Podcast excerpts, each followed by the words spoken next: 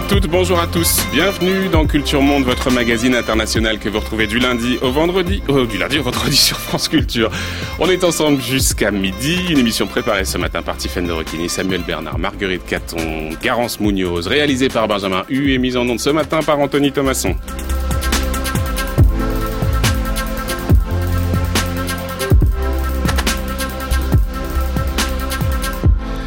Comme chaque vendredi, on vous propose une table ronde sur un sujet d'actualité internationale avec nos partenaires du monde. Bonjour Marc Sebo. Bonjour. Tout va bien Oui, tout va bien. Et on va parler du Brésil aujourd'hui, mercredi.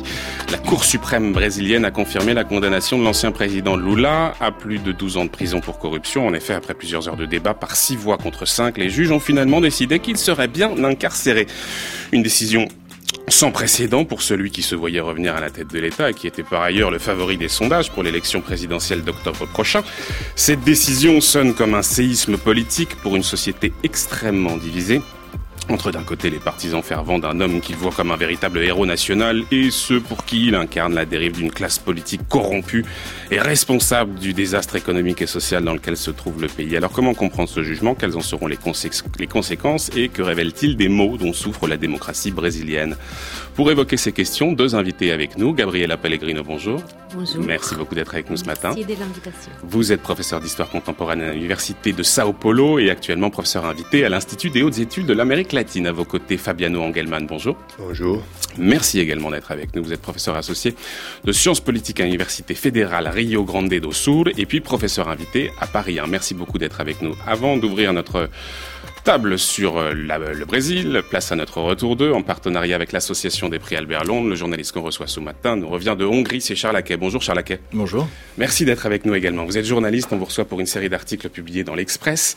Vous revenez tout juste de Hongrie. Il se trouve que dimanche prochain, les Hongrois seront invités à se rendre aux urnes pour des élections législatives. D'après les sondages, le Fidesz, le parti de, de l'actuel Premier ministre Viktor Orban, est en bonne voie pour l'emporter, mais le Jobbik, qui est la formation nationaliste d'extrême droite, anti-européenne, antisémite aussi, euh, est crédité de 15 à 20% des voix et s'annonce donc comme la deuxième force politique du pays peut-être l'intention de faire un certain nombre de choses pour déstabiliser le, parti du Premier ministre sortant. Et puis par ailleurs, il y a aussi la possibilité d'un front anti-Orban qui n'est pas écarté complètement. Alors justement, commençons avec ça, euh, Charles Aquet, parce qu'en février dernier, il y a eu une élection municipale dans une petite ville du sud du pays. Alors je vais blancer. Odmezo Vacharelli, Pas mal. J'ai pas mis- mal. J'ai mis du temps aussi. Bon.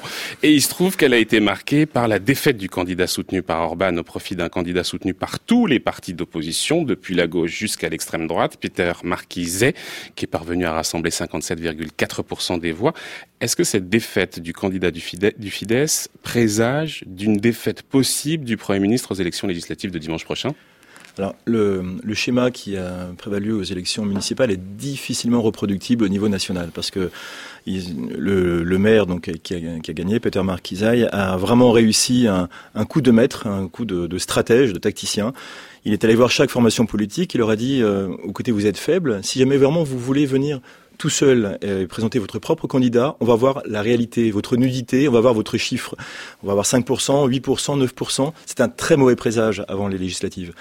Et il a réussi à les convaincre les uns après les autres en jouant les uns contre les autres aussi. Le Jobbik a finalement euh, joué le jeu aussi, pourtant c'était les derniers réticents.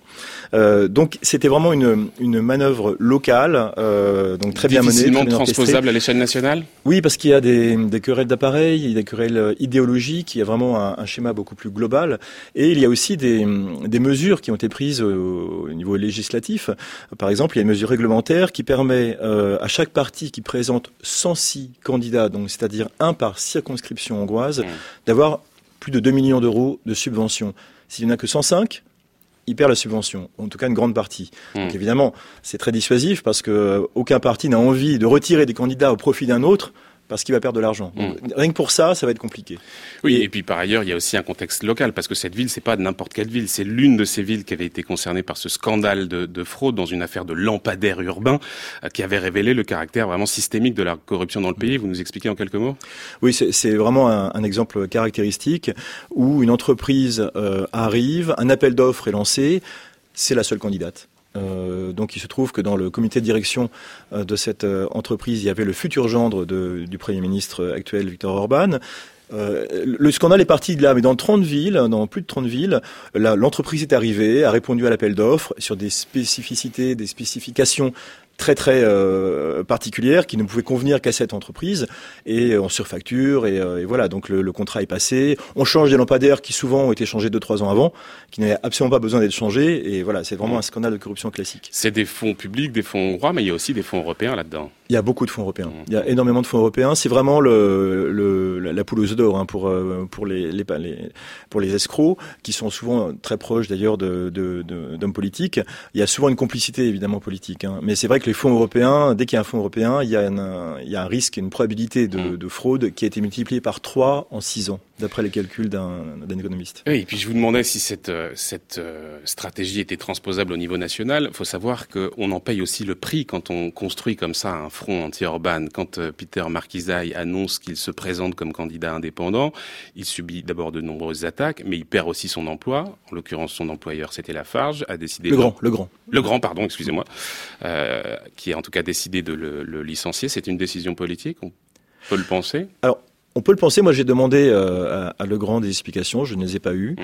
Euh, le, le, candidat et le futur euh, maire euh, étaient très étonnés parce qu'il avait travaillé chez Legrand de 2001 à 2004.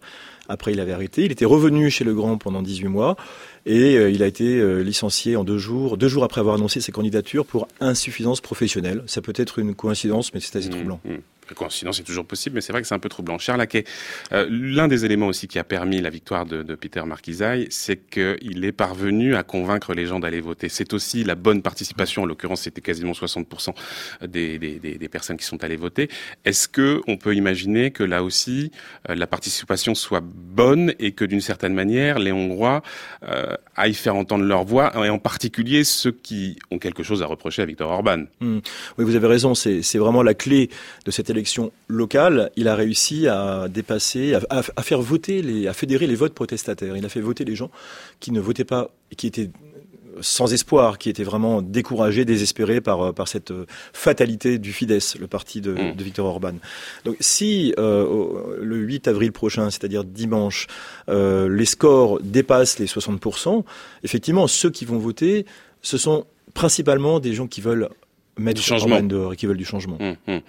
Euh, alors le changement très bien, faisons l'hypothèse qu'effectivement il se déplace. Euh, ce front anti-urbain, est-ce qu'il est tenable? Euh, Quoi de commun finalement entre le Jobbik, je disais parti d'extrême droite, anti-européen, antisémite, même si officiellement, il n'est peut-être plus aussi antisémite. En tout cas, il ne s'affiche plus aussi antisémite euh, qu'auparavant. Ça reste quand même dans l'ADN, d'une certaine manière, du, du, du Jobbik. Euh, quoi de commun entre un parti comme celui-ci et puis l'Alliance démocratique qui est située mmh. beaucoup plus à gauche? Est-ce que l'Alliance est tenable? Non, mais déjà j'ai interviewé le, le, le, le candidat euh, de, de, la coalition démocratique, le DK, qui m'a dit non, non, je je je veux pas m'associer à des pro-nazis. Le Jobbik, de son côté, a eu des discours très, euh, très négatifs, refusant une alliance euh, de fait avec la coalition démocratique. Mmh. Donc, ça paraît difficile. Il y a une solution, euh, dans, c'est que les candidats au niveau local, euh, qui des, des sortes de, d'accords locaux.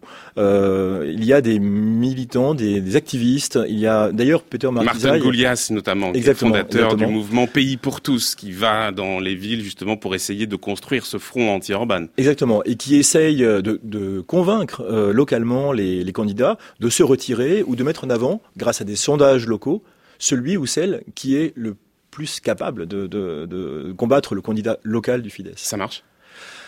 Ça marche, mais ça vient tard et, euh, et bon, c'est un petit peu en ordre dispersé. Donc, euh, j'ai peur que, que ça ne soit pas suffisant. Quand ça marche, pourquoi ça marche? Finalement, qu'est-ce qu'on reproche à Viktor Orban?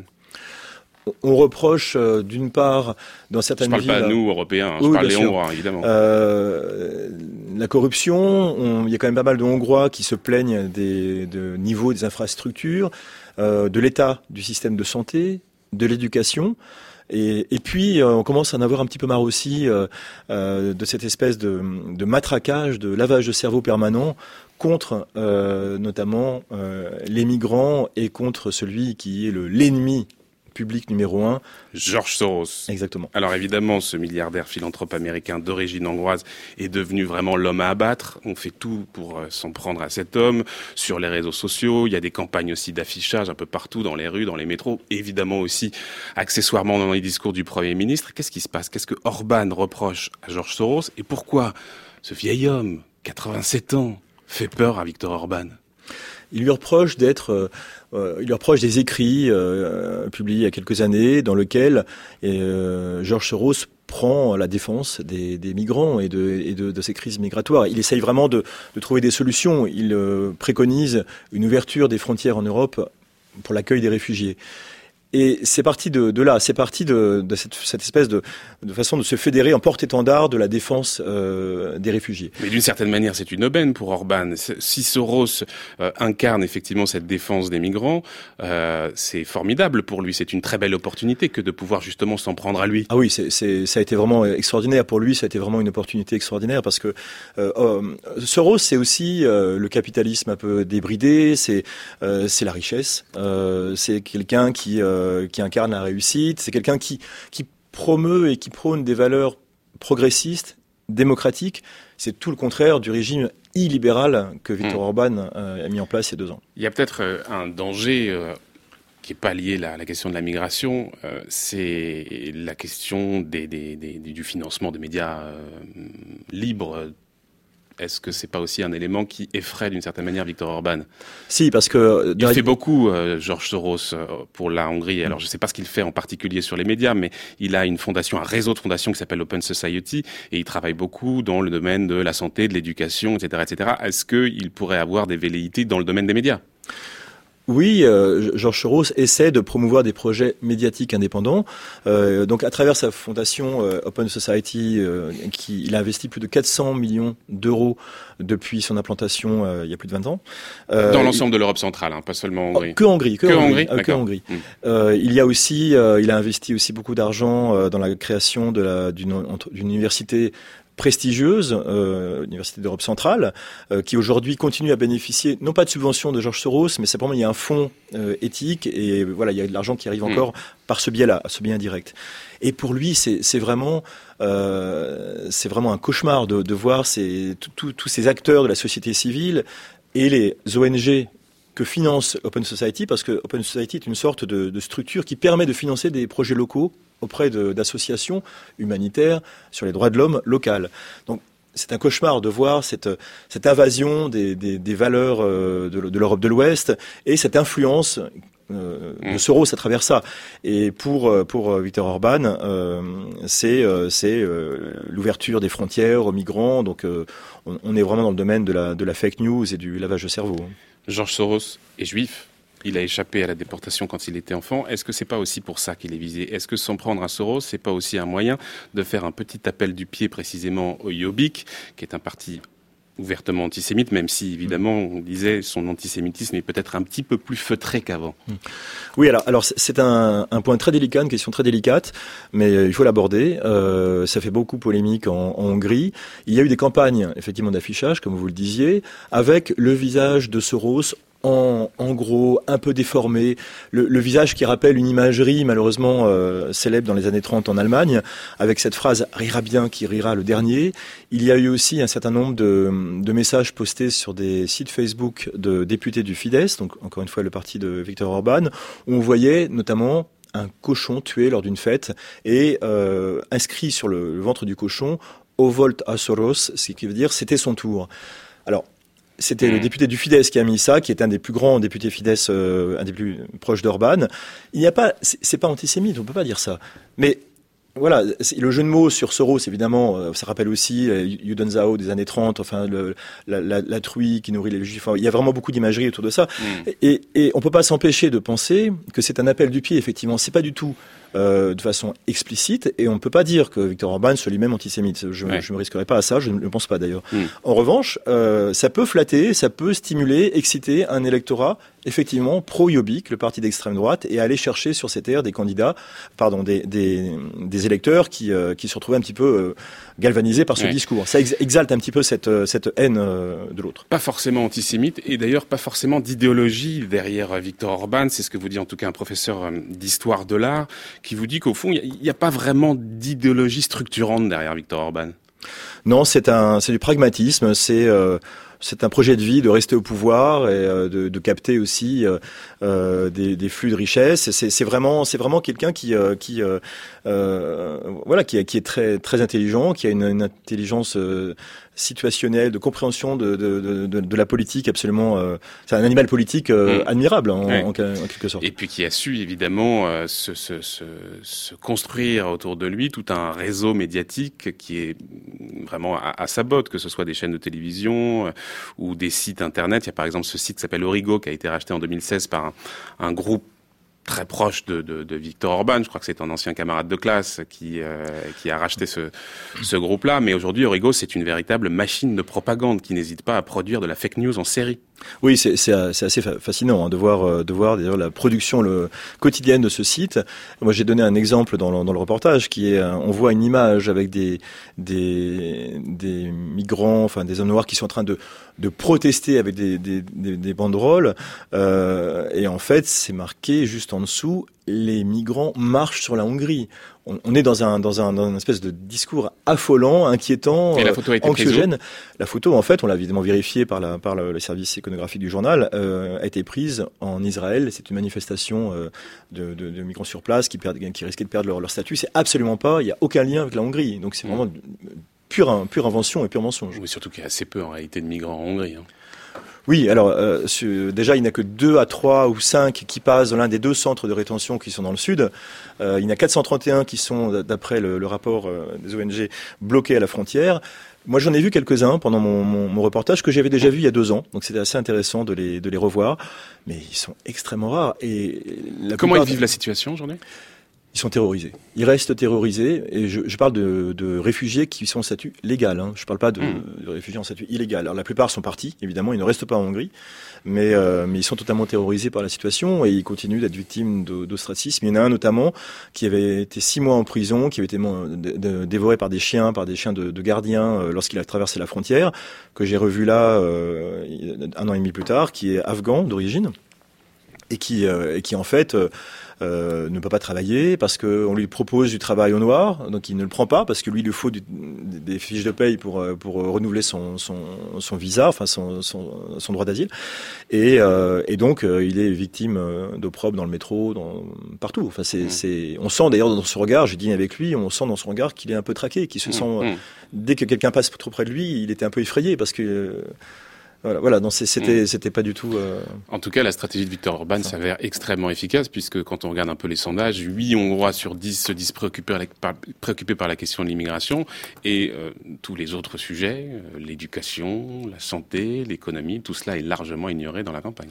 Oui, d'ailleurs, le, le, le, fameux euh, candidat dont je parlais tout à l'heure de la coalition démocratique me disait il y a une conférence de presse, euh, les journalistes arrivent, tous les journalistes affiliés au Fidesz, au parti au pouvoir, arrivent euh, avec leurs questions.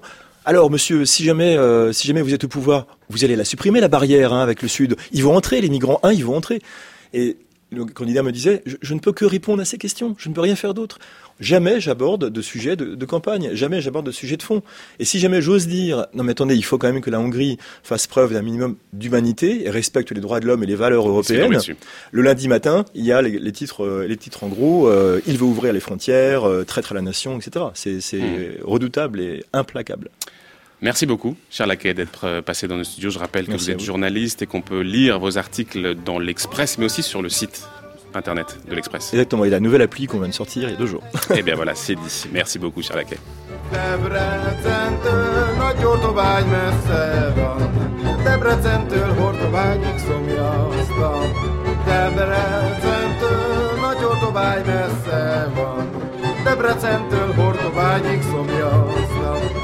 Szilajnótát fütyörésztek a szelek, lelkem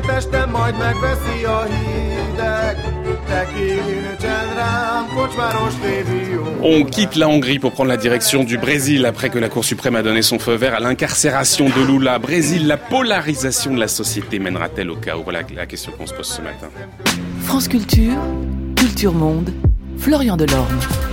Oui, parce qu'avant-hier, la Cour suprême brésilienne a rejeté la demande de Lula de rester en liberté tant que tous les recours n'étaient pas épuisés. Les juges ont majoritairement considéré qu'il devait donc être envoyé en prison pour faire sa peine de 12 ans de prison, donc à laquelle il a été condamné en janvier dernier pour corruption, ce qui n'a pas manqué évidemment de provoquer des réactions au sein de la société, des réactions très diverses. Il y a une grande partie du peuple brésilien qui veut que Lula soit candidat. Donc l'empêcher de se présenter serait vécu comme un grand affront par les citoyens. Sans Lula, cela n'est pas une vraie élection. Sans Lula, l'élection est une fraude. Heureusement, il y a la prison pour les pauvres et pour les riches, parce que les riches, avec de bons avocats, ils font toujours appel jusqu'à ce que les crimes tombent en prescription. Maintenant, c'est fini. Lula n'est pas au-dessus de la loi. Voilà, quelques témoignages de partisans et d'opposants de Lula, recueillis par Anne Vigna pour France Culture. Le juge Sergio Moro n'a pas beaucoup attendu pour faire appliquer cette décision de la Cour suprême. Le magistrat a déjà réclamé l'exécution immédiate de cette peine pour l'ancien président. Alors quelles pourraient être les conséquences de ce qu'on qualifie au Brésil de décision du siècle? Comment le pays réagira-t-il à la disqualification de facto de celui qui, malgré ses détracteurs, eh bien, était le favori des sondages pour la présidentielle? Gabriela Pellegrino et Fabiano Engelmann sont nos invités ce matin. Merci d'être là. Et puis bien sûr notre partenaire du Monde, Marc Semo. Euh, Marc, en juillet dernier, le juge anticorruption Sergio Moro l'avait condamné à 9 ans de prison pour avoir obtenu un triplex en bord de mer de la part d'une entreprise de bâtiment en échange de contrats publics. Cette peine est passée à 12 ans en appel, un peu plus de 12 ans. Lula espérait rester en liberté tant que les recours, tous les recours n'étaient pas épuisés. La Cour suprême en a décidé autrement. C'est une décision, en l'occurrence judiciaire, qui est un véritable séisme politique dont les conséquences sont un peu incertaines mais potentiellement vraiment explosives la société brésilienne est tellement polarisée aujourd'hui que, euh, avec en plus la société, la, la, la crise économique, la crise sociale par-dessus tout ça, on sent que c'est la démocratie brésilienne aujourd'hui qui est vacillante. Hein, Absolument. Et euh, c'est un cas d'école sur les relations entre la justice et la politique qui va par ailleurs bien au-delà euh, du cas du Brésil. Il va falloir qu'on en parle. Hein. Alors tu l'avais dit, par six voix contre cinq, donc la Cour suprême a décidé son incarcération avant l'épuisement de tous les recours. Donc ça euh, pulvérise euh, sa possibilité d'être élu à la présidence de la République. Il était, le, candidat, il était favori, il avait 20 points d'avance. Alors, euh, cette décision, en plus, a été prise en direct télévisé. Hein, c'est ce qu'on oublie. Euh, c'est euh, et elle clive encore un peu plus une société brésilienne qui était déjà profondément déchirée. Parce que d'un côté, il y a ceux qui disent, voilà, euh, le la gauche, le PT, le Parti des travailleurs disent c'est un coup d'État judiciaire, et en partie c'est vrai. Et de l'autre, il y a tous ceux qui dénoncent la démagogie du PT, hein, qui euh, fait du populisme, qui critique la, République des juges, en oubliant que le Parti des travailleurs était quand même le plus mouillé, le plus éclaboussé dans l'affaire Petrobras et cette gigantesque affaire de corruption. Et on ne peut pas ne pas penser non plus à un précédent qui avait beaucoup inspiré le juge Sergio Moro, qui était le précédent italien. Et on a vu avec Manipulite en Italie, donc le fait d'avoir balayé la vieille classe politique issue de la résistance, etc., que cela a permis Berlusconi, Silvio Berlusconi, qui a été dominant pendant 20 ans, plus de 20 ans sur la scène politique italienne, qui était déjà une classe politique de deuxième division, une espèce de proto-trumpisme, qui a ouvert la route à un balayage de cette classe politique-là, et avec la situation d'ingouvernabilité absolue que l'on voit aujourd'hui, mmh. avec d'un côté le mouvement 5 étoiles et de l'autre euh, l'extrême droite de la Ligue. Donc euh, voilà, au Brésil aussi, l'extrême droite est en embuscade, ouais, et absolument. ça ne peut qu'inquiéter. On va évidemment en parler, mais c'est vrai qu'il y a là le, le chemin de l'autoritarisme qui est en train de s'ouvrir en définitive au Brésil. Gabriela Pellegrino, peut-être une réaction sur cette décision de la Cour suprême, et puis sur ce que disait aussi Marc, parce que Lula, il a promis qu'il se présenterait quoi qu'il arrive, y compris s'il est placé en détention. Mais est-ce qu'il pourra rester candidat à la présidentielle en l'état actuel des choses? C'est une vraie question, hein, Gabriela Pellegrino. Bon, euh, d'abord, je pense que à la fin, il ne restera pas comme candidat. Ça sera impossible de le faire en, en, dans, dans Parce les que limites. la justice va l'en empêcher ou parce que politiquement, c'est pas tenable? Il, il, peut présenter toujours, non, des, des appels, des choses. Mais, mais, je pense que à la fin, ça sera le, la, la loi de Fichalimp Mhm qui impose aux politiciens euh, tout à fait euh, l'empêchement de participer comme candidat s'ils ont des, accusations, non des corruptions. Et puis il faut peut-être aussi dire que la candidature, elle mhm. doit être validée par un tribunal supérieur électoral qui est chargé de valider chacune des candidatures. Et il se trouve qu'elle sera prési sera présidé, ce tribunal, par Rosa Weber. Alors, elle ne dit peut-être rien ici en France, mais c'est une femme qui a été absolument décisive dans cette décision mhm. parce que c'était l'une des juges de la Cour suprême qui, jusqu'au bout, a tenu le secret sur ce mhm. que serait sa décision sa position. Euh, on savait exactement quelles étaient les positions des autres. Les dix autres, c'était connu, c'était 5-5, c'est elle qui a joué finalement l'affaire. Donc on la voit mal euh, valider la candidature ah. de Lula alors même qu'elle a décidé quand même ah. de son emprisonnement. Euh, Fabiano Engelmann, réaction sur cette décision de la Cour suprême?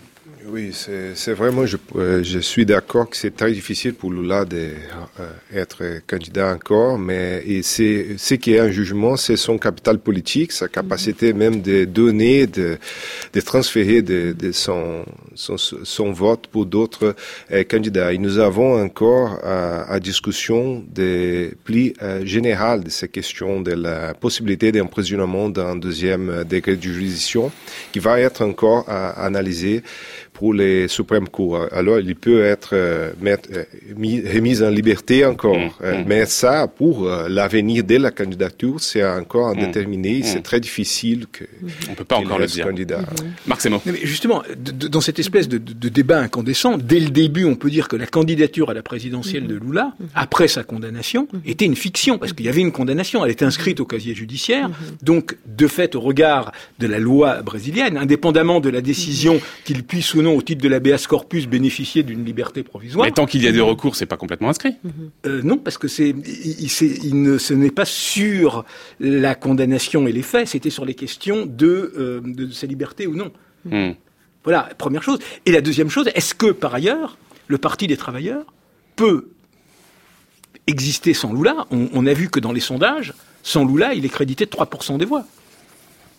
Il y, a pourtant euh, des, figures euh, du, du, PT, du Parti euh, des travailleurs, qui sont peut-être susceptibles de le remplacer. On parle par exemple de Fernando Haddad, qui est l'ancien maire de Sao Paulo. On parle de Jacques Wagner, qui est l'ancien gouverneur de Bahia. Est-ce que ces personnalités-là pourraient reprendre d'une certaine, certaine manière la, la potentialité électorale de Lula et finalement l'emporter quand même, Gabriela Pellegrino? Ça vous paraît possible, vous?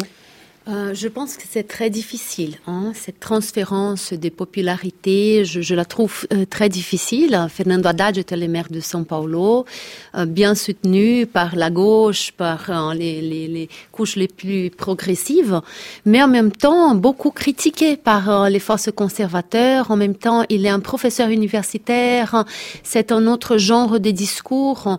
Je pense qu'il sera très difficile de faire cette transférence, même quand, quand hmm. il y a une grande réaction à la prison euh, des Lula et, à tous les, les, arbitrariétés que je trouve qui ont eu lieu par rapport à ce processus. Fabiano Engelmann, est-ce qu'il y a un plan B au PT c'est très difficile parce que la stratégie de, cette partie, de son euh, supporter, a été d'être avec Lula jusqu'au euh, jusqu'au front. Eh, mais le capital de Lula, c'est pas, il est là encore. Il y a, par exemple, dans les côtés des, des enquêtes d'opinion qui montrent qu'une partie des électeurs de Lula vont soutenir Bolsonaro, qui est un candidat de l'extrême euh, euh, droite. On va y venir, on va en parler. On va en parler. Pas, il, ça ne marche, euh, comment on peut dire, avec une indication euh, directe, la migration de, de ouais. capital électoral.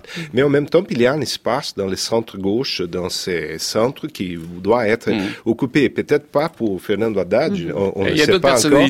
Mais Melia hum. Ciro Gomes et à d'autres candidats qui vont disputer ces, cet espace de centre-gauche. On va y revenir. Il y a beaucoup, beaucoup de choses à évoquer sur ce Brésil. Euh, Dilma Rousseff, c'est pas une option. Non, non, je pense je, reviens sur la question de, Marc Sebo et la question de la place finalement de la justice dans le paysage politique aujourd'hui, parce que effectivement, on a toute une partie de la société brésilienne qui considère que il est absolument anormal que des juges soient en capacité en réalité de d'influer sur euh, sur le paysage politique et sur la l'avenir la, politique du pays, alors qu'on a d'autres Brésiliens qui considèrent que bah, c'est très bien. C'est précisément il a été condamné. Euh, si la justice euh, va jusqu'au bout, c'est la preuve que finalement elle est indépendante et donc c'est un bon signe pour la démocratie brésilienne. Comment est-ce que vous, vous voyez les choses? Est-ce que vous pensez que c'est une bonne chose que finalement Lula soit empêché, ou alors vous pensez que eh bien les juges ont trop de pouvoir aujourd'hui dans le Brésil contemporain?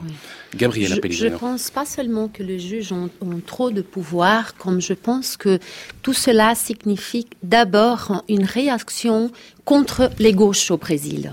Euh, il ne s'agit pas d'un problème de la corruption elle-même, parce que nous savons que la corruption est, est généralisée parmi une partie importante des politiciens, pas, pas tous, hmm. mais une partie importante. On doit se, se souvenir que euh, à l'année dernière, Romero Jucá, qui était le leader du PMDB, un parti du centre, euh, il y a eu comme un, audio de quelque chose qu'il a parlé en privé, mais qui est, publicisé après, où il disait avec Dilma, ça ne va pas, c'était avant le, impeachment, euh, ça ne va pas, il faut qu'on on prépare quelque chose avec tous les pouvoirs euh, y inclut euh, le pouvoir judiciaire. Et bien sûr qu'il y avait là euh, une une articulation, non, pour un peu adresser la lavageate ou l'opération anticorruption vers le PT et, surtout sur le PT et les autres auraient là la possibilité de. Attendez, ça c'est important parce que c'est exactement ce que dit Lula. En gros, il dit la justice est particulièrement zélée et rapide me concernant. En revanche, pour les autres, c'est beaucoup plus lent, c'est beaucoup plus laxiste et notamment pour le parti qui est son principal adversaire, le parti de la social-démocratie, mhm. le PSDB. C'est un fait, ça? C'est mon avis que Il y a une justice à deux vitesses. Mais, Marc Mais est-ce qu'on peut pas renverser le raisonnement? C'est-à-dire, bon, d'abord, le PT a été au pouvoir, c'est aussi une des raisons en général. Les partis les plus que l'on les plus corrompus sont ceux qui sont au pouvoir, ceux que l'on veut corrompre sont ceux qui sont au pouvoir. Il a été longtemps. Mhm. Et est-ce que justement, c'est pas ça le problème? C'est-à-dire que si Lula finalement ne va pas en prison, mhm. c'est quand même un signal pour tous les autres qu'il n'y a pas de raison que les autres soient en prison. Ils diront, voilà, Lula n'a pas été en prison malgré toutes les charges et tout, pourquoi pas nous? Pourquoi nous, on devrait rester derrière les barreaux? Donc est-ce qu'il n'y a pas, est-ce qu'on ne peut pas renverser votre raisonnement? Fabiano, Fabiano pardon, Engelmann, et ensuite on vous laissera répondre à Gabriel Pellegrino. Oui, je pense qu'il faut remarquer que depuis le début, cette euh, affaire judiciaire été très politisée. Et ça, comment nous, pouvons mesurer ça? Nous pouvons voir, par exemple, les attitudes euh, de, des juges Serge Moore, des, jeunes procureurs de Curitiba qui ont fait des entretiens à la presse, qui ont participé de euh, beaucoup de, de, des événements soutenus pour des associations d'entrepreneurs, qui ont fait toute une alliance, on peut dire, avec des secteurs conservateurs qui travaillaient pour des établi euh, pour shooter euh, les partis de travailleurs, pour euh, faire l'opposition à Lula. Ça, c'est très clairement documenté pour la presse, etc. Alors tout cela s'est mélangé avec les hmm. procédures judiciaires, avec une condamnation qui a été faite pour des indices, pas pour des preuves définitives, comme dans d'autres cas qui, qui, ont été mentionnés. Il n'a pas, il a pas été condamné à 12 ans de prison pour des indices. Il n'a pas été condamné par, il a pas été condamné pour des indices. Oui, il a été condamné pour des indices. Et alors ça, c'est la question qui a euh, suscité Il n'y a pas de preuve matérielle. Il prend 12 ans de prison sans preuve matérielle. C'est une affaire judiciaire politique depuis le début. C'est ça qu'il hmm. faut euh, remarquer, je pense. Et ça, c'est une stratégie même dotée pour les juges, pour euh, les procureurs. Ils ont fait cette hmm. option. Bon, ils ont dit que ça, c'est nécessaire, mobilisation de la société pour combattre la, la corruption. Mais ça, c'est présent. Il y a cause de ça qui a commencé à, à un, grand euh, déclenché une grande polarisation aussi, une réaction de, de supporters de Lula et aussi des groupes, des petits groupes qui commencent à, à, monter avec des pratiques plus violentes. Gabriela Pellegrino, et puis il faudra répondre à la question de Marc savoir si on peut pas finalement retourner votre argumentaire. Oui. Je pense que euh, c'est une construction discursive très forte là, parce que Lula a été présenté par la presse, les radios, plusieurs radios au Brésil pendant deux ans, euh, comme le, le chef quadrilla, c'est-à-dire il était le plus grand bandit, non, et tous les autres venaient après. Mais c'est vrai que, comme disait mon collègue là, on n'a pas tout à fait des épreuves qui sont solides contre lui. Par contre, nous avons ceux qui ont été euh, tout à fait pris dans, dans, dans les crimes là, et sont clairement euh, peuvent être condamnés, euh, condamnés pour ça. Et nous avons aussi les cas des politiciens qui ne sont jamais investigués. Par exemple, à l'État de São Paulo, il y a le gouvernement du parti PSDB, ça fait comme deux décennies. Il y a des choses là qui parfois apparaissent et rapidement elles disparaissent de nouveau. Alors il n'y a pas une investigation. Je ne pense pas est là, s'il ne va pas en prison, bon, toute la cause d'une lutte contre la corruption serait un peu mise en cause. Je crois que non, c'est un peu de présenter. On va, on va maintenant prendre Lula et l'amener en prison. Et comme ça, le problème, euh, c'est bien résolu. C'est ça. Alors, je voudrais revenir sur euh, ce que mhm. disait tout à l'heure Marc Semo euh, quand on mhm. a commencé notre discussion, à savoir cette idée qu'au finalement, on mhm. aurait là les conditions d'un retour de l'autoritarisme d'une certaine manière. Parce que c'est vrai qu'on voit euh, un certain retour de cette dynamique ultra-conservatrice, sous ses traits d'ailleurs les plus violents. On l'a vu par exemple lorsque la, la, la, le, le, convoi de campagne de Lula a été attaqué à, par, par, des, par. Quoi. On l'a vu aussi notamment avec l'assassinat récent de Marielle Franco qui était cette militante afro-brésilienne euh, qui s'en prenait beaucoup à la question, qui dénonçait énormément les, les, violences policières dans les favelas. Elle a été abattue en pleine rue euh, avec euh, son mhm. chauffeur. Et là, on a vu à ce moment-là, il y avait évidemment des messages de solidarité, mais il y avait aussi un certain nombre de, de, de personnes qui mhm. disaient mais finalement bah voilà elle mérite ce qu'elle elle, elle, récolte ce qu'elle a semé elle fait mhm. partie des bandits justement mhm. que vous décriviez donc on voit bien qu'il y a ce, ce, ce, cette atmosphère avec un retour euh, de l'extrême droite extrêmement fort alors jusqu'à jusqu'où justement ce, spectre de l'extrême droite brésilienne vous semble inquiétant aujourd'hui? On va commencer avec vous Gabriela Pellegrino et évidemment il faudra parler de Jair Bolsonaro qui incarne un petit peu aussi cette dynamique d'extrême droite Gabriela Pellegrino oui je pense que comme le processus d'impeachment maintenant de la prison de Lula euh, euh, a été conduit d'une manière euh, très compliquée, très complexe du point de vue juridique, il y a des choses là qui sont vraiment questionnables dans tous les domaines.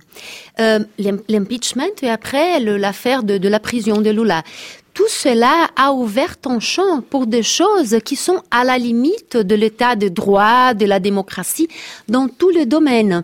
Alors, il y a par exemple un mouvement qui s'appelle euh, Escola Sem Partido, une école sans parti qui contrôle la circulation des idées, l'enseignement des professeurs, des enseignants dans les écoles, les discours qui sont dans les expositions artistiques, culturelles.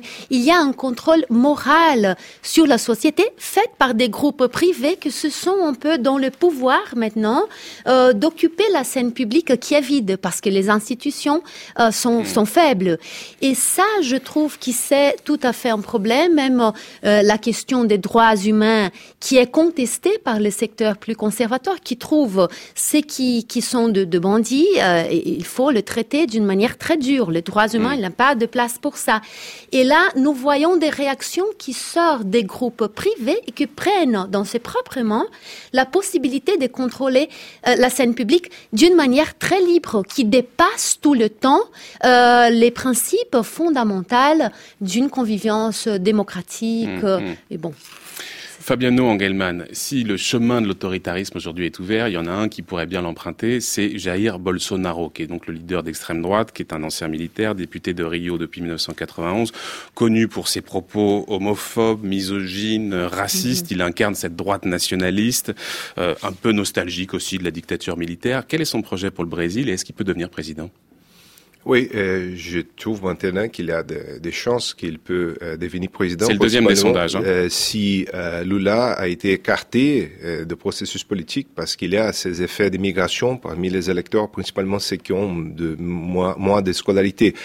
par exemple, ça c'est Depuis Lula vers Bolsonaro, il y a des ponts. Et, et d'autre côté, nous n'avons pas de candidats à, à, la droite, on peut dire, mm. aujourd'hui, même dans le centre de droite, qui peut représenter une un, un proposition de compromis compromis avec les, les, les, régimes démocratiques. Il y a quand même Géraldo Alckmin. Géraldo Alckmin, c'est lui le candidat de la droite oui, républicaine. Mais il n'est pas trop de capital. Il, n'est pas réussi encore dans les sondages d'opinion pour se présenter comme un candidat très viable. Nous mm. avons un espace ouvert. Tu peux, par exemple, il c'est pas des entrepreneurs, des outsiders, de, comme les, les, il y a Lucien Roux, qui est un, un, monsieur qui c'est un, présentateur de télé, mm. qui peut se présenter. Il y a même un, un, un espace très, très ouvert. Et ça, je voudrais euh, juste faire un petit euh, comparaison avec les cas de les opinions, euh, opérations mon propre dans l'Italie.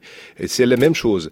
C'est un bouleversement de, de l'espace politique. C'est passe après des affaires de politique judiciaire de, de corruption. Oui, dans les cas brésiliens, ça se mélange avec un historique des autoritarismes entre principalement des, des, élites politiques, des solutions hors de la démocratie. Et ça fait, par exemple, que même les militaires et même un candidat qui c'est très euh, lié avec la mobilisation. Je ne dis pas que les militaires, toute la coupe, euh, les générales euh, vont soutenir Bolsonaro, mais il y a beaucoup de, de supporters dans la base euh, dans, dans, de l'armée principalement. Et ça, c'est très dangereux. Et, et, avec tout son agenda, mmh. c'est vraiment mmh. en opposition qui qui c'est pas une droite démocratique, c'est une extrême droite euh, très autoritaire. Marc non, mais juste un point sur ça, sur cette extrême droite qui pourrait euh, profiter de, la crise. C'est quoi les raisons profondes au niveau de l'électorat de ce passage, de l'électorat de gauche à celui de l'extrême droite? Parce que dans beaucoup de pays européens, à commencer par la France, on, a connu ça. Mmh. Les ex-banlieues rouges ont mmh. été, euh, mmh. on, basculé. Donc c'est quoi les raisons de fond? C'est le tous pourri, c'est le refus euh, d'une classe politique que, que l'on considère comme coupée euh, des, des, vrais gens, etc. C'est quoi les, les, les, Je... les, les, leviers de fond de cette Je pense que ce basculement? C'est une espèce d'expression de rejet du système politique, parce que nous avons, c'est ça que j'ai parlé d'avant, un grand euh, campagne. Euh, et ça, c'est les médias, c'est avec les médias, avec les judiciaires, avec euh, un, campagne qui a, levé, a abouti à la criminalisation des politiciens. Ça, c'est dangereux. C'est pas les combats de la corruption judiciaire, les contrôles de l'administration publique pour les droits. Ça, c'est un, campagne qui a, abouti dans le décrédit complet du système. Et ces gens d'électeurs avec moins de scolarité, ils, ils, cherchent à, à, se poser anti-establishment anti, hmm. c'est un peu même hmm. dans les cas des Américains. Chaque pays euh, avec une réalité très différente, mais les cas de Trump, c'est la même chose. D'ailleurs, on l'appelle le Trump brésilien. Euh, oui, c'est ça. C'est une expression qu'on a. Avec toutes les... Absolument, bien sûr. Euh, Gabriela Pellegrino. Sur... Oui, je, suis d'accord. Je pense que l'État brésilien est faible dans, parmi les mieux plus pauvres non, de la population dans certaines régions du pays. par exemple, les services de santé, les services d'éducation qui sont qui ne font, marchent pas bien euh, pour euh, ces couches-là. Et dans ce sens, c'est comme si la société ne, voit pas les raisons pour vraiment croire que le, les solutions peuvent venir de l'État, des actions publiques.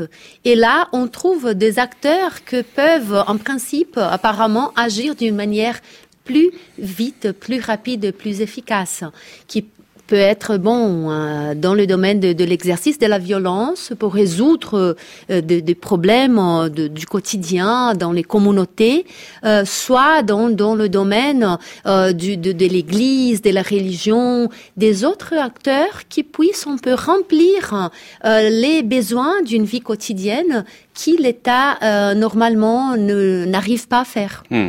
Justement, parmi ces acteurs, il y a par exemple l'armée. Euh, regardons la veille de la décision de la Cour suprême. Le chef d'État, euh, le chef d'État-major, a publié un message sur Twitter dans lequel il dit, je le cite, il, il, explique rejeter l'impunité et respecter la Constitution, la paix sociale et la démocratie comme tous les bons citoyens. Des propos qui, dès le lendemain, ont fait la une des journaux, considérant que bah, il y avait là une forme d'ingérence dans les affaires politiques qu'on n'avait pas vu depuis la dictature militaire. Alors, est-ce que on peut assister effectivement à un retour d'une certaine manière des militaires dans le paysage politique. Et au fond, à qui la faute? Les Brésiliens avaient pourtant été vaccinés sur cette question-là par la dictature. Comment se fait-il qu'aujourd'hui, ils soient en capacité de revenir à ce point dans le paysage politique? Et de ce point de vue-là, est-ce que Michel Temer, l'actuel président, n'a pas une responsabilité? Quand, par exemple, il euh, permet aux militaires de euh, euh, s'occuper de la question de la sécurité à Rio Est-ce que c'est pas un message qu'il envoie et une porte qu'il ouvre à ces militaires, Gabriela Pellegrino, sans compter d'ailleurs quelques postes de, de ministère qui ont été réservés à d'anciens militaires. Gabriela Pellegrino. Oui, voilà. Je pense que la société brésilienne, brésilienne n'est pas entièrement contre euh, la mémoire de la dictature militaire, non? Il y a des secteurs qui pas mal pensent à, cette époque-là, les choses marchaient bien. Bien sûr, c'était une, époque de censure, c'était une époque où apparemment il y avait quelqu'un qui avait le contrôle euh, sur le pays, sur la société et qui pouvait empêcher les menaces qui venaient dehors, qui venaient des communismes, des choses comme ça. Alors cette sensation fausse de sécurité, il y a des gens qui l'associent à l'expérience de la dictature militaire. Hmm. Alors je trouve qu'il y a pas mal. Mais quoi Est-ce que vous voulez dire que c'est parce que d'une certaine manière, une certaine frange de la société a un peu cette, cette nostalgie de la dictature que les militaires se permettent de revenir comme ça dans le jeu politique? Oui, que, que peut-être euh, en face d'une situation absolument hors du contrôle, peut-être hmm. que les militaires ont, ont la possibilité de présenter une solution parce que ils, ils sont durs, ils sont forts, ils ont l'autorité, ils viennent de, de, de, dessus pour actuer dans la société euh, avec euh, des mesures qui sont plus efficaces. Fabiano Engelmann, est-ce que Michel Temer n'a pas une responsabilité là-dedans? Euh, Oui, je, je, suis sûr sur ça parce que pendant son gouvernement, les militaires ont occupé beaucoup de postes. Ils ont agrandi dans les postes bureaucratiques de, de gouvernement, dans les réseaux d'intelligence principalement, dans les ministères de la défense, de la défense, etc. Et au même temps, ce que nous, nous venons, c'est une espèce de tutelle. C'est pas, je ne crois pas que nous devons, bon, je ne peut dire que ça ne va arriver, mais je ne crois pas, un coupe euh, militaire, un truc comme ça, mais je pense que c'est vraiment clair qu'il y a une espèce d'essayage de tutelle, de tutelle militaire de, des institutions, et ça, comme euh, la, euh, les déclarations publiques des, des généraux, etc., sont pour dire, bon, nous sommes ici, il, y a une limite pour, pour la contestation même de, des questions politiques judiciaires pour la Cour suprême, comme à se mm. passer dans cette euh, dans cette semaine. Et ça, euh, ça est très rattaché à tous ces euh, mouvements conservateurs, ces mouvements qui a qui fait revenir cette culture mm. autoritaire au Brésil. Et ce n'est pas seulement mais vous répondez pas complètement à il question. Génération... Vous répondez pas complètement à ma question. Est-ce que Michel Temer a instrumentalisé ce retour des militaires? Est-ce que d'une certaine manière, il veut pas se faire passer pour l'homme fort, on sait qu'il a un, il est extrêmement impopulaire, hein, Michel Temer. Est-ce qu'il veut pas justement prendre sur lui ce, rôle de l'homme fort derrière lequel se trouverait précisément l'armée? Oui, ça, ça peut arriver au pas. Euh, il, il, a essayé de faire ça, mais en même temps, il est très impliqué dans des affaires de, de corruption. Et alors, les militaires, il, je pense que c'est très ambivalent la, la, relation. Marc. Oui, je voulais revenir sur ce point euh, et vous poser la question à l'un à l'autre de la retransmission en direct télévisée des débats de la Cour. Parce que c'est quand même assez inédit. Mhm. Alors, est-ce que... Au Brésil, c'est un classique, hein Oui, mais quand même, une Cour suprême euh, qui tranche sur un sujet aussi sensible, aussi mhm. chargé, devant la télévision avec tous les débats publics, mhm. est-ce que vous trouvez que c'est un extraordinaire exercice de transparence ou au contraire quelque chose de totalement démagogique qui, d'une certaine façon, entrave, voire plombe d'entrée de jeu la sérénité de la justice Gabriela Pellegrino. Oui, je, je, je pense dans ce sens, oui, que euh, tout, est fait d'une manière à présenter un spectacle, un spectacle avec un discours qui est très rudimentaire, non, du point de vue de la sophistication juridique, même politique. Et dans ce spectacle, il faut répéter les choses, il faut être très pédagogique en enseignant pourquoi est-ce que nous faisons ça La justice va être assurée. Et je trouve que c'est très compliqué que la justice se, se, conduise de cette manière. Euh, et, ça va avec la, euh, le comportement d'autres acteurs qui ont, euh, qui ont été euh, protagonistes dans ce processus d'impeachment, de la, de la campagne contre le PT, qui sont la presse, qui c'est l'Assemblée générale, le Sénat, au moment de la votation de la, de la, la caméra, euh, l'Assemblée générale du impeachment de Dilma Rousseff, chaque député a fait un discours d'ordre privé. Je fais ça au nom de mes enfants, de ma communauté, de ma grand-mère. C'était un spectacle tout à fait avec un niveau de débat politique très bas très simplifié. Et c'est ça que nous voyons tout le temps quand Lula a été condamné euh, dans, dans, la deuxième instance récemment. Maintenant, la Supreme Court qui a euh, renforcé cette possibilité qui est hmm. une, une, euh, une, une, décision euh, inconstitutionnelle. Inconstitutionnel parce que la Constitution présente comme un principe clé de la Constitution les droits des gens d'être pris comme innocents jusqu'à la fin d'un processus juridique. Mmh.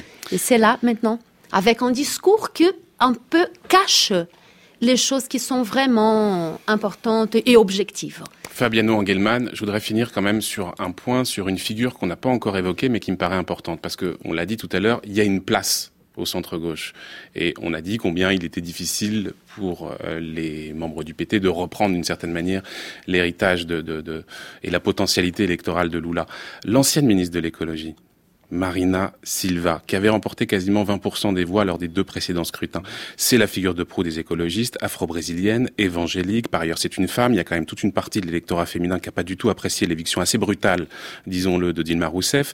Il se trouve que bien qu'ancienne euh, ministre du, PT, euh, elle avait rompu avec le Parti des travailleurs à cause de concessions qui avaient été faites à l'agrobusiness, mais ça en fait donc à la fois une héritière, mais aussi une critique lucide. lucide. Est-ce qu'elle n'a pas une carte à jouer là? Fabiano euh, Bien sûr, euh, Marina Silva, c'est un, politicien très charismatique. Et, bien sûr, il a un grand euh, potentiel, mais le problème, c'est que pendant sa, trajectoire plus récente, elle a pris des, positions très contradictoires. Et a un rompant même, fait un, rupture avec avec la gauche, en essayant des alliances au, centre, et même en soutenant les candidats d'opposition à, à, à Dilma Rousseff dans le deuxième et tout. Alors euh, ça et ne, ne la rend, comme peut dire, fiable pour la gauche, pour les, euh, pour euh, pour avoir avoir cette euh, leadership sous les comme un candidat de la gauche. Mais pour les centres, avec peut-être un, un, un, parti plus fort, ça c'est encore mm. ouvert. Mais je ne je ne l'ai vu maintenant comme un, un candidat trop euh, soutenir sans une organisation partidaire cohérente, forte. Ça, c'est les manques encore. Gabriela Pellegrino, vous êtes d'accord? Oui, je suis d'accord. C'est pas encore son heure. Je, pense qu'elle n'a pas une base à elle-même.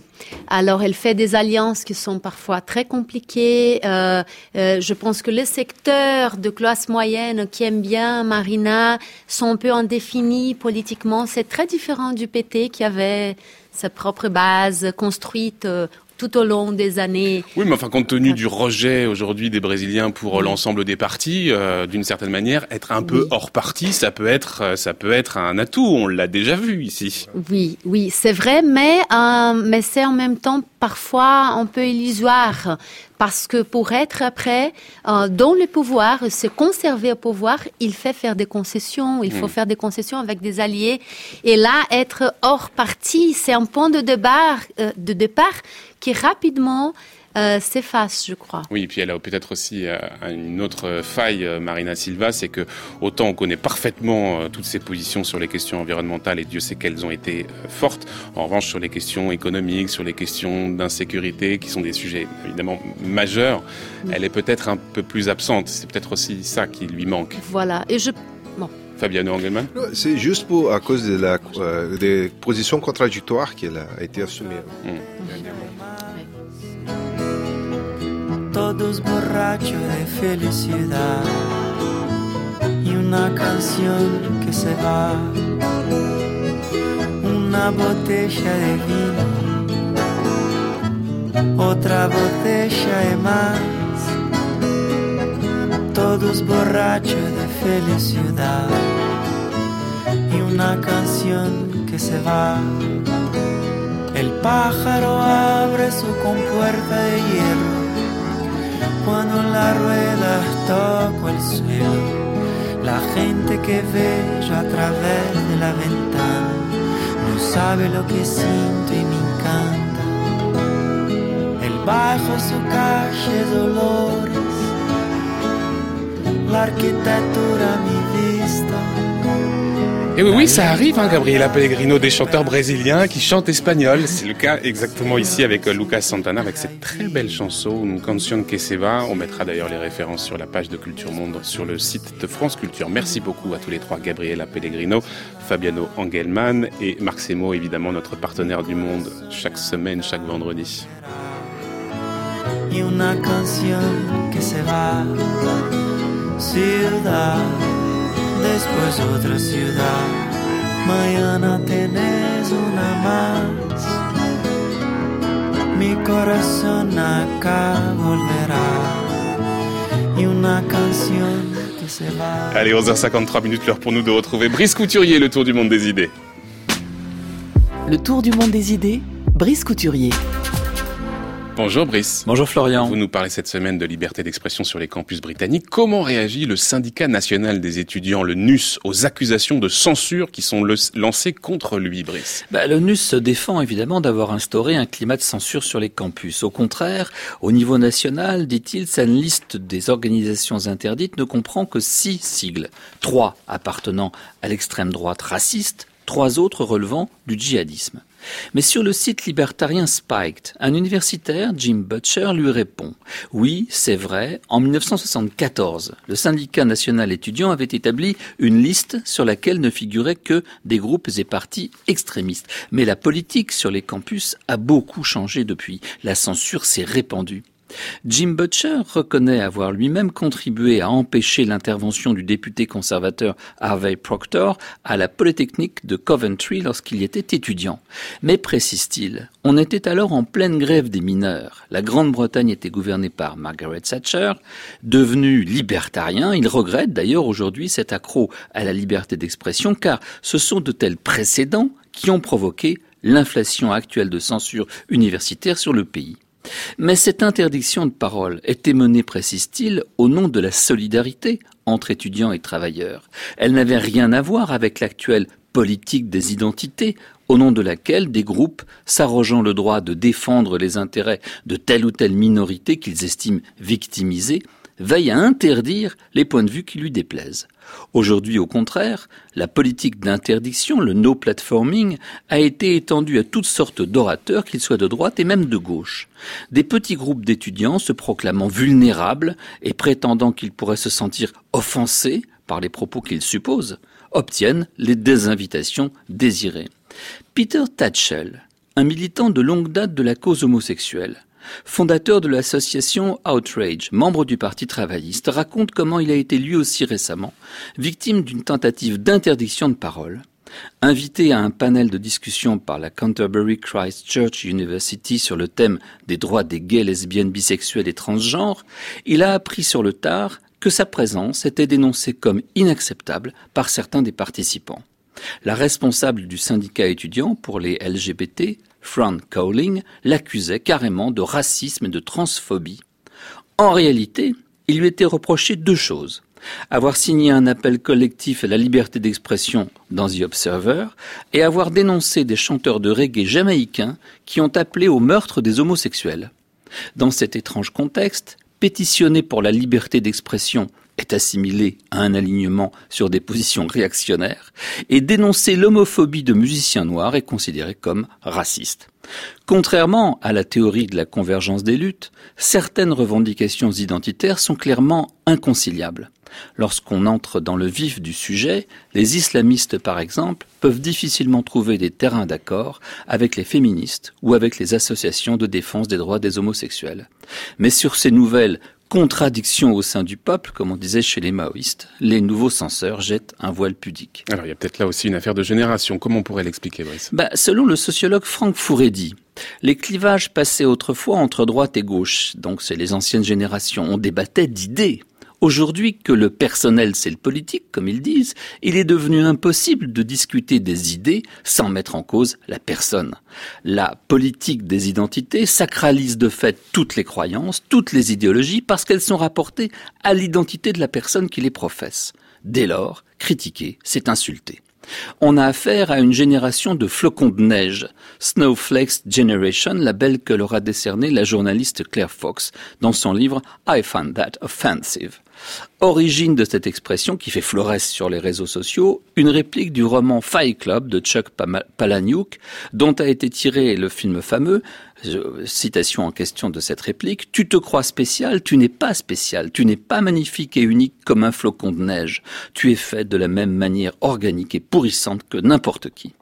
La Snowflakes Generation, ce sont ces jeunes adultes euh, élevés par des parents persuadés que leur rejeton était unique et fragile et désireux de leur éviter toute contrariété. Du coup, ils prennent la mouche et se sentent offensés face au moindre accroc envers ce qu'ils considèrent comme la seule vision du monde juste, la seule manière de se comporter appropriée.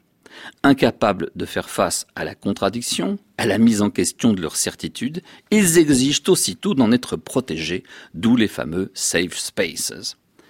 Dans une préface inédite à son roman La ferme des animaux, refusé alors par tous les éditeurs britanniques par peur de déplaire aux alliés soviétiques, George Orwell écrivait s'il me fallait me justifier à l'aide d'une citation, je choisirais ce vers de Milton, By the known rules of ancient liberty, selon les règles admises de l'ancienne liberté. Le mot antique met en évidence le fait que la liberté de penser est une tradition profondément enracinée, sans doute indissociable de ce qui fait la spécificité de la civilisation occidentale. Nombre de nos intellectuels sont en train de renier cette tradition. Ils ont adopté la théorie selon laquelle ce n'est pas d'après ses mérites propres, mais en fonction de l'opportunité politique qu'un livre doit être publié ou non, loué ou blâmé. Parler de liberté n'a de sens qu'à condition que ce soit la liberté de dire aux gens ce qu'ils n'ont pas envie d'entendre. Merci beaucoup, cher Brice Couturier, pour cette chronique qu'on peut retrouver sur le site de France Culture, www.franceculture.fr. Très bon week-end et à lundi, Brice.